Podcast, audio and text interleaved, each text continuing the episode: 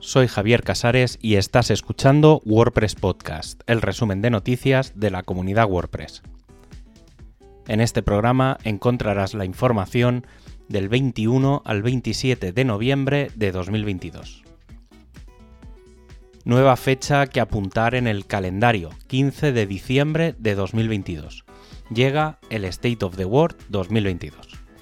A partir de las 18 horas UTC tendremos una hora y media en la que, como cada año, Matt Mullenberg eh, hará un repaso a lo acontecido en el 2022 y abrirá las puertas a lo que se plantea en WordPress para el 2023. Las últimas versiones de WordPress, los avances del editor o la vuelta de los eventos presenciales, entre otros, serán algunos de los asuntos que se tratarán y desde el equipo de comunidad nos recuerdan que se pueden organizar las State of the World Watch Parties para ver en directo o en diferido el evento que se retransmitirá en streaming y lo puedes hacer con otros miembros de tu comunidad local. Y como cada par de semanas tenemos una nueva versión del plugin de edición Gutenberg 14.6. En esta versión se han incluido la selección entre varias opciones del bloque de grupo, la edición en modo lista de las opciones de un menú de navegación o la posibilidad de cambiar un párrafo a un encabezado desde el teclado con la combinación control más opción más del 1 al 6. Otros elementos sobre los que se está trabajando son las reglas máxima y mínima de la tipografía fluida, la altura mínima de un bloque o un algoritmo que te permite crear paletas de colores al vuelo. Aunque si hablamos de versiones de WordPress, hay que recordar que a partir del 1 de diciembre se dejará de dar soporte a las versiones anteriores a WordPress 4.1. Es decir, dejarán de tener versiones de mantenimiento las actuales entre la 3.7 y la 4.0. Eso sí, el 30 de noviembre de 2022 se lanzará una actualización menor específica con datos específicos para esas tres versiones. El equipo de Core ha presentado una primera versión del WordPress Developer Blog, este proyecto se planteó en su día como un lugar donde encontrar recursos para desarrolladores en un modo distinto al que se puede encontrar en la documentación o para avisar de novedades importantes de cambios en WordPress. Por otro lado, siguiendo con el desarrollo, tanto para PHP como JavaScript se van a modificar la forma en la que se escriben los comentarios de código.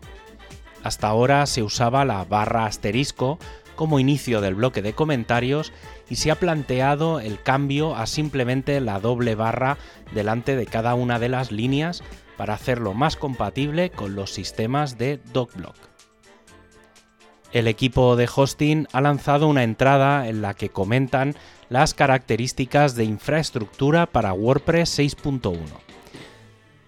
Desde su lanzamiento ha habido muchas dudas sobre cuál es la versión óptima de PHP a utilizar y la respuesta del equipo es que hay que mantener el uso de PHP 7.4 en las versiones de WordPress desde la 5.7 hasta la 6.1, aunque adelanta que es muy probable que para WordPress 6.2 se pueda prácticamente pasar todo ya a PHP 8.1 u 8.2. El equipo de design ha presentado algunas propuestas principalmente para el editor. Las variaciones de bloques son la primera de ellas. Si bien es cierto que algunos bloques ya tenían pequeñas variaciones simples, por ejemplo, listados en horizontal o en vertical, ahora se plantea otro nivel más parecido al que encontramos en el editor del sitio. Otra de las herramientas propuestas es la del sombreado. Al ser una funcionalidad que encontramos en los CSS, es de fácil implementación en el sistema y ahora parece el momento de hacerlo en algunos bloques. También se está planteando el rediseño de la documentación de desarrolladores y la página de WordPress para el mundo empresarial. el equipo de comunidad está trabajando juntamente con meetup.com para mejorar la accesibilidad del sitio.